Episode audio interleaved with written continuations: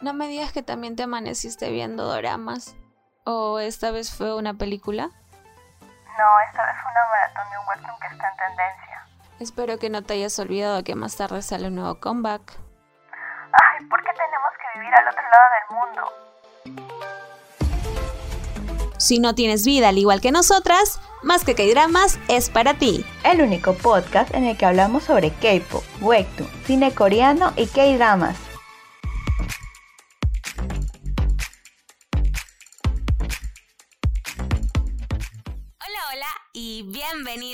Más que Dramas. Esperamos de todo corazón que estén disfrutando de sus vacaciones y al menos acá en Latinoamérica disfrutando del sol que ya está saliendo y ya se está sintiendo. Para que así puedan disfrutar el episodio de hoy. Hola Yossi, ¿qué tal? ¿Cómo estás? Hola Dafne, yo estoy muy bien y hola a todos y bienvenidos eh, una semana más a Más que K-Dramas. Y el episodio de hoy será sobre cine coreano y específicamente hablaremos sobre la película de suspenso The Call o El teléfono como lo ha subtitulado Netflix. Pero para hablar un poquito más de la película, teletransportémonos al otro lado del mundo.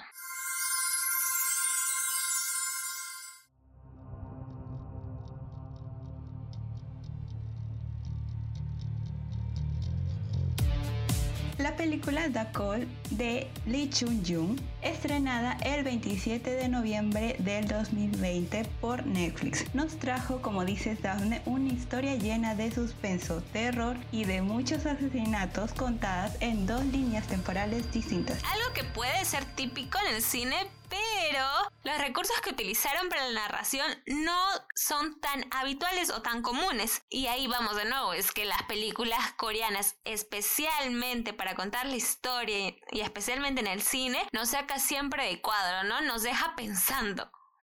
Las películas asiáticas en general van, un poco más allá de, del terror, del suspenso, juegan con tu mente, de verdad. Para las personas que aún no han visto la película, esta historia narra sobre la vida de una joven interpretada por Park Shin-hye, que es una actriz reconocidísima en Corea y en varias partes del mundo, que lleva una mala relación con su mamá, que sufre de cáncer, pues la culpa del fallecimiento de su padre. Ella va a la casa donde vivían antes, que está fuera de la ciudad.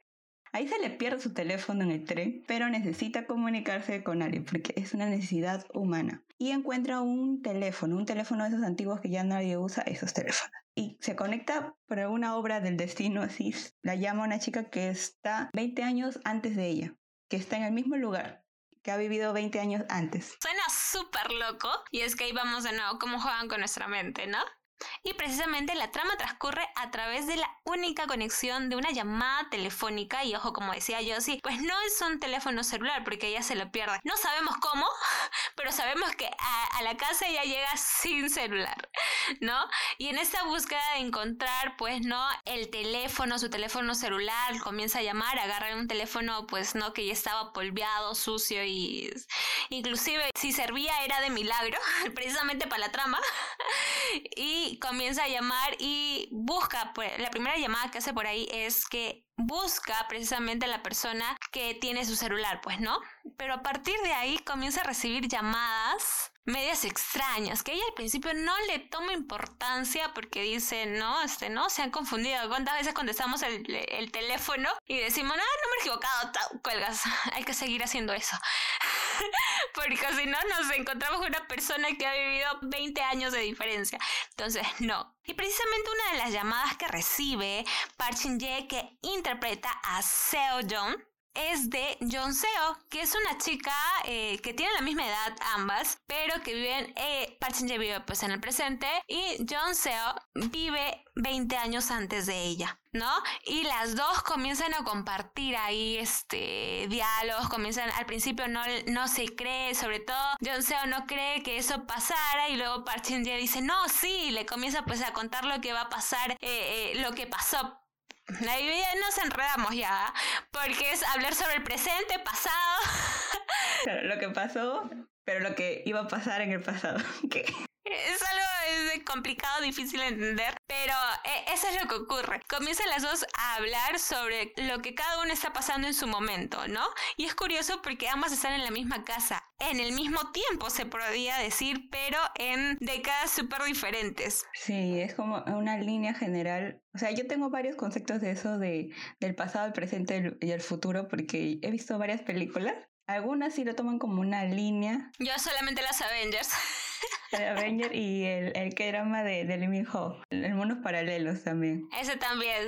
Entonces es como que está, puede estar en el pasado y el presente. Una vez escuché como que tú recuerdas tu pasado, es como que le estuvieras dando energía a tu pasado y se está viviendo tu pasado, pero estás viviendo el presente y también es, algo bien loco. Pero bueno, siguiendo con, el, con, la película, pero aparte de estar en dos dimensiones diferentes, el hilo de la historia son los asesinatos que ocurren después de que, de que Jung Seo evitara que el padre de Seo Jung falleciera y ese favor le costó demasiado caro como dices Daphne, ellas ya como que se estaban volviendo amigas porque ya compartían gustos, compartían lo que estaba pasando en el presente, pasado y el futuro.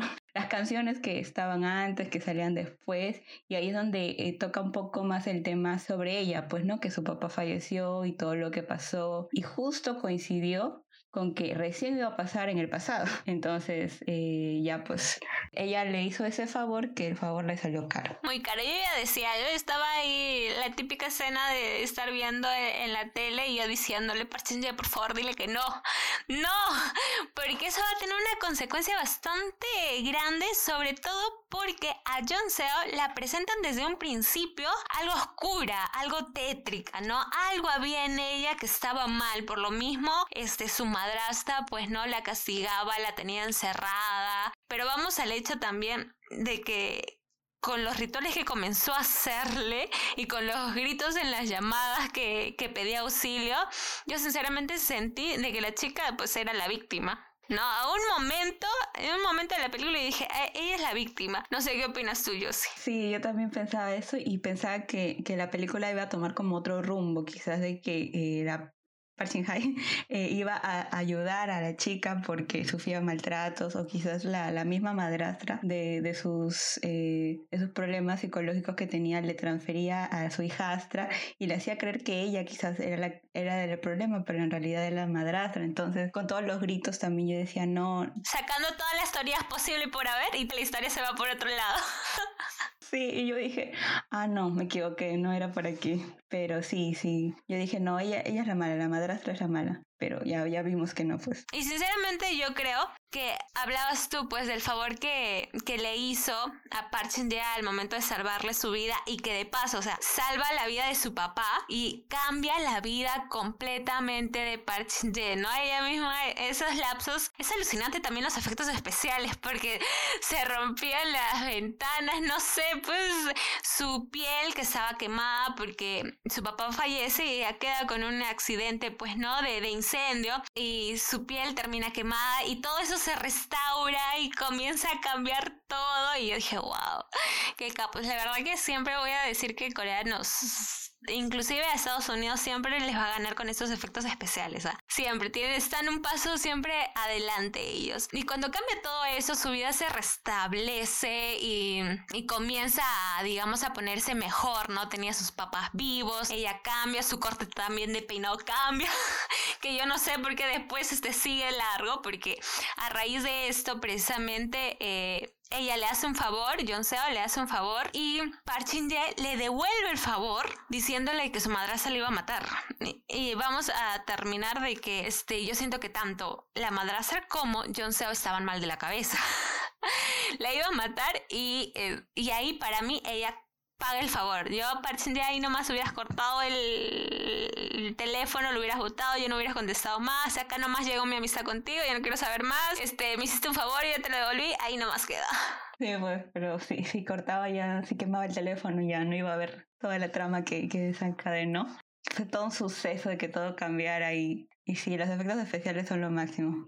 Y sí, después ya cuando Park le cuenta a ella que su madrastra quizás le iba, le iba, le iba a matar, como dices, y no sentía que se había saldado la, la, el favor que le había hecho y quería un poco más.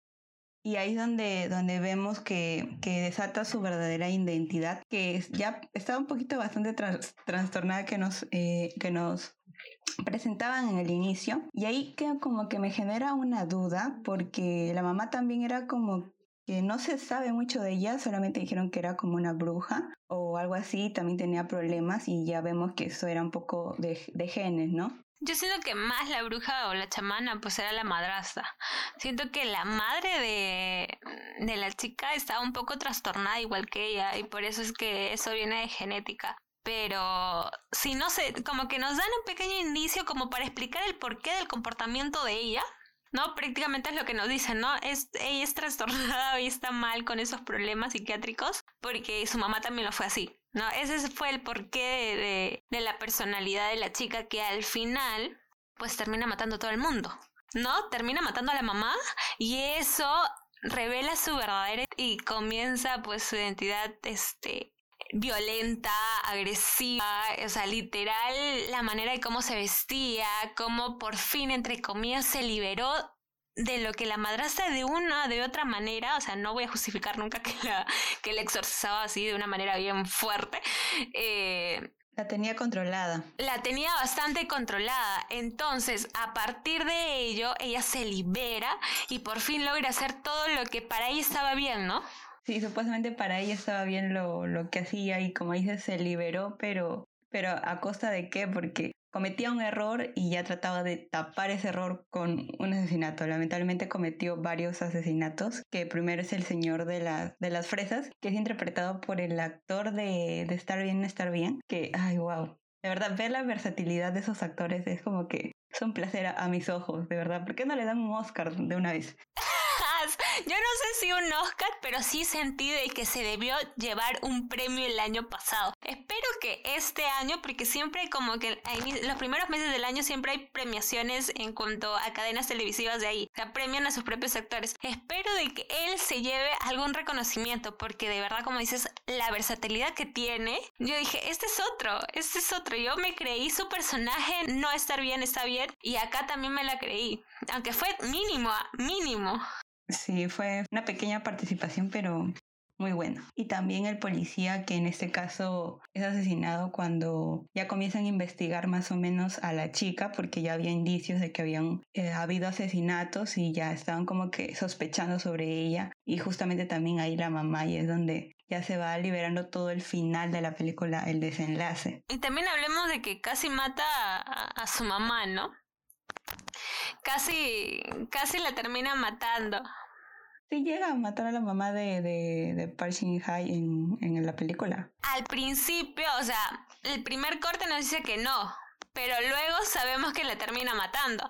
Porque yo me quedé hasta la parte, y a mí amé al menos esa parte donde Park Shin el personaje de Park Shin eh, logra resolver sus traumas del pasado, ¿no? Logra resolver este resentimiento que tiene hacia su mamá. Y vemos, pues, ¿no? Yo me esa escena en el cementerio cuando Park Shin busca desesperada a su madre y ve una tumba y yo no sé por qué ve esa tumba, pero ve una tumba y luego aparece su mamá y me dio gusto saber de, pues, que no, que ella al final la esperaba con una sonrisa. Sabemos que al final la mamá muere, pero me, me alegró saber de que al final ella supo y, pudo resolver el resentimiento que tenía sus conflictos, que fue creo que algo bueno que hizo la, la otra chica. Lo único, pero, o sea, ¿a, costa de qué? A costa de un montón de asesinatos.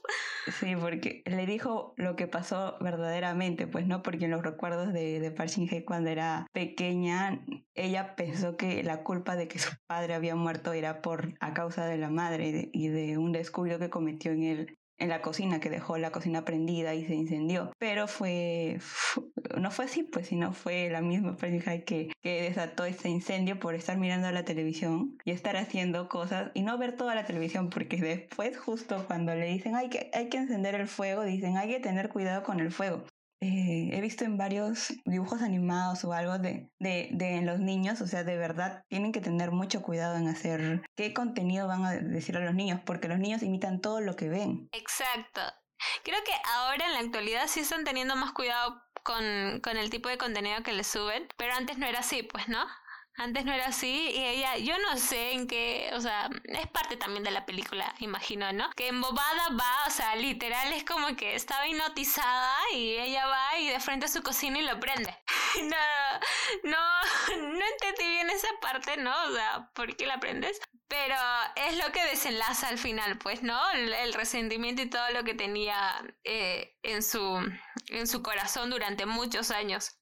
Y me alegra precisamente pues que lo supera, que lo suelte. Y otra cosa también que rescato de, la película, más allá de que sí, es una película de terror, suspenso, inclusive thriller, eh, es una película en sí de ficción, pero te deja un, un mensaje por ahí que lo tienes que buscar bien escarbar, porque es detrás, porque tiene un montón de cosas de ficción, eh, pero me gusta el mensaje que decía, pues no, al final vive tu vida, vive el presente, lo que te ha tocado vivir y no intentes o no te quejes, porque sabemos que no tenemos la oportunidad de cambiar el pasado, pero no te quejes por lo que vives en el presente, sino que vive, disfruta. Ella estaba tan abocada en, en el pasado, en el pasado, que no vivía su presente y, y también ya cuando tiene la oportunidad de cambiar su pasado ve que, que o sea, no, no sirvió de nada porque al final volvió a lo mismo y creo que peor. Y sí, pues esa es una reflexión que nos deja la, película dentro de todo escarbando y escarbando. También es superar, eh, soltar y resolver todos los traumas que ya habíamos dicho, recuerdos que no te dejan avanzar, porque te generan malos sentimientos, ¿no? Y te, en este caso el resentimiento que tenía su madre, que sí lo logró al final resolver, de disfrutar lo que tienes, eh, lo que tenía su mamá en ese entonces y no quería compartir tanto tiempo con ella. Y en, en lo personal sí me, sí me gustó que terminara con su mamá recuperada, pero así es donde no termina. Sí. Es, es medio raro ya. Porque Daphne, tengo que contarle, Daphne, antes de que grabamos este podcast, dijo, ay, sí, la mamá se queda con Parchija. Y yo, no, Daphne, la mamá muere. Y yo como que, ¿qué? Porque es un corte a negro, es un corte a negro y luego desaparece la mamá y la otra, y la mala está viva. Peor y aparece Parchin de minutos antes de grabar este podcast. Eh, vi el final, realmente el final final, y no hasta el momento donde yo, yo me quedé, porque dije, Netflix siempre te manda todos los créditos, y yo dije, ah, su macho, no, leerme, no, hasta acá nomás es, hasta acá nomás. Como vi que después fuera créditos, dije, ah, está acá. Pero no me había dado cuenta de que sí, como dice yo, sí, continuaba, ¿no? Y te ven, solamente te dejan ahí que la otra chica pues llama su yo del presente, o sea, el porque al final revive la chica, ¿no? En un en lo ideal o al principio de, de, la historia pues la chica está en la cárcel, este y tenía que cumplir una condena. Pero al final, este, con todos los cambios de, de vida del pasado y del presente, ella pues eh, termina viva, termina viva, la trae, este, y esa escena donde um, ya aparece y de nuevo se rompe con estos efectos especiales y aparece con un montón de refrigeradores. Yo dije, ah, su macho, ¿cuántas personas ha matado y cuántas personas ha metido al refrigerador? Y cuando la trae dije, ahí nomás, ¿no? Murió con la mamá, la mamá la pudo asesinar y ahí termina fin la historia. Y cuando la vi al final, a ya sentada en una sábana y sufriendo, o sea, hace pensar de que toda su vida, o sea, toda su vida desde pequeña la ha tenido ahí secuestrada hasta este la actualidad cuando ella estaba viva y solamente porque ella quería revivir a su papá. Y era como que, ¿qué? ¿Por qué has ocasionado todo esto? Sí, y es como que te, que te quedas pensando y yo me quedé como que, ¿qué?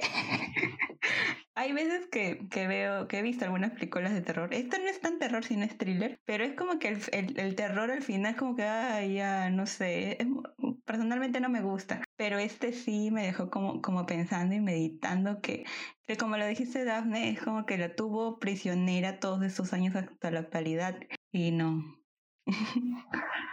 qué feo, qué feo. Mala decisión que hizo Pershing. Una mala decisión. Vas a una mala decisión para cambiar toda tu vida. Claro ejemplo, la película. Así que las personas que no lo han visto todavía, esperemos que eh, la puedan ver. Está recomendadísima. Si no les gusta, sinceramente creo que tanto tú como yo, sí, como yo no nos gusta mucho este tema de suspenso, thriller. Yo debo confesar que a veces adelantaba el, eh, la película. Sí, porque me daba miedo. Sí, también. Sí, porque no, no, no, no disfrutamos mucho de ver ese tipo de películas, pero este siempre trato de rescatar lo bueno y eso es lo que al final pues rescatamos, ¿no? Que disfrutes eh, el presente, lo que te toca vivir y no te quedes estancada pues en el pasado pensando en lo que pudo suceder. Sí, también algo que resaltar también es que vemos a Park Shin Hye en otra en otra faceta porque estábamos un poco acostumbradas a los que dramas bien bien así románticos, bien estereotipados, bien así, y ya la vemos aquí donde, donde dice palabras así un poquito subidas de tono, la vemos un poco más amarga, más molesta, como que ya no está llorando, o sea, sí llora, pero no, no es de llorar de sufrimiento, de amor, sino es llorar de impotencia y de, de ira, y es este, algo que eh, lamentablemente en sus otros, en los otros K-dramas, no, no se ha podido explorar, pero ya en esta sí la vemos en otra, en otra faceta muy distinta. En las películas sí, ¿ah? Porque la película que lanzó el año pasado en Netflix precisamente, que es Be Life, algo así, Be Life, eh, de zombies, también es, eh, eh, es algo así, se muestra otra cara de Park en otra faceta de la actuación y es interesante verla así, porque mucho de, también va mucho del fandom, y creo que también eres parte de eso, yo sí, es que mucho del fandom dice, ay no me cae Park porque actúa muy modosita. Pues mírenle la faceta de películas y vas a cambiar tu percepción sobre ella. Sí, sí, pues en los que drama siempre le dan el mismo personaje y a veces, este personalmente ya es muy repetitivo, ya no, no me genera tanta, tanta emoción de verlo. Y siempre está llorando, llorando, y yo digo, ya, madura. En Doctor, en Doctor no tanto, ¿ah? en Doctor como que le hicieron cambiar ese personaje, como que ya mucho más luchona, pero siento que también igual no le queda, o sea, no le quedaba, pero viendo estas dos últimas películas de ella, digo, sí, puede haber un cambio. Ahora sí que le den una K-drama así como el, la protagonista de el, drama este, Está bien no estar bien, o como la de IU en Hotel de Luna, o como Anita Von Class. Yo he visto varios memes que ahí hacen su mancha, o sea, un drama con ellas. Yo también quiero ver un drama ahí que la metan así y que la conviertan en una mala. Sí, pues bueno, ya eh, finalizando con este podcast, porque si no nos tiramos eh, más horas, queremos decirles que no se olviden de seguirnos en nuestras redes sociales. Estamos en Instagram como Más que K-Dramas y también en TikTok como Más que K-Dramas. Esperamos que de verdad les haya gustado este podcast y nada. Nos vemos el próximo viernes en un nuevo episodio y esperemos que este episodio les haya gustado. Y si no han visto la película, véanla. De verdad, recomendadísima. Y eso fue todo en Más que K-Dramas, único podcast de entretenimiento coreano. Aquí encontrarás K-pop, K-dramas, cine coreano y webtoons. Hasta la próxima semana. Chao. Chao.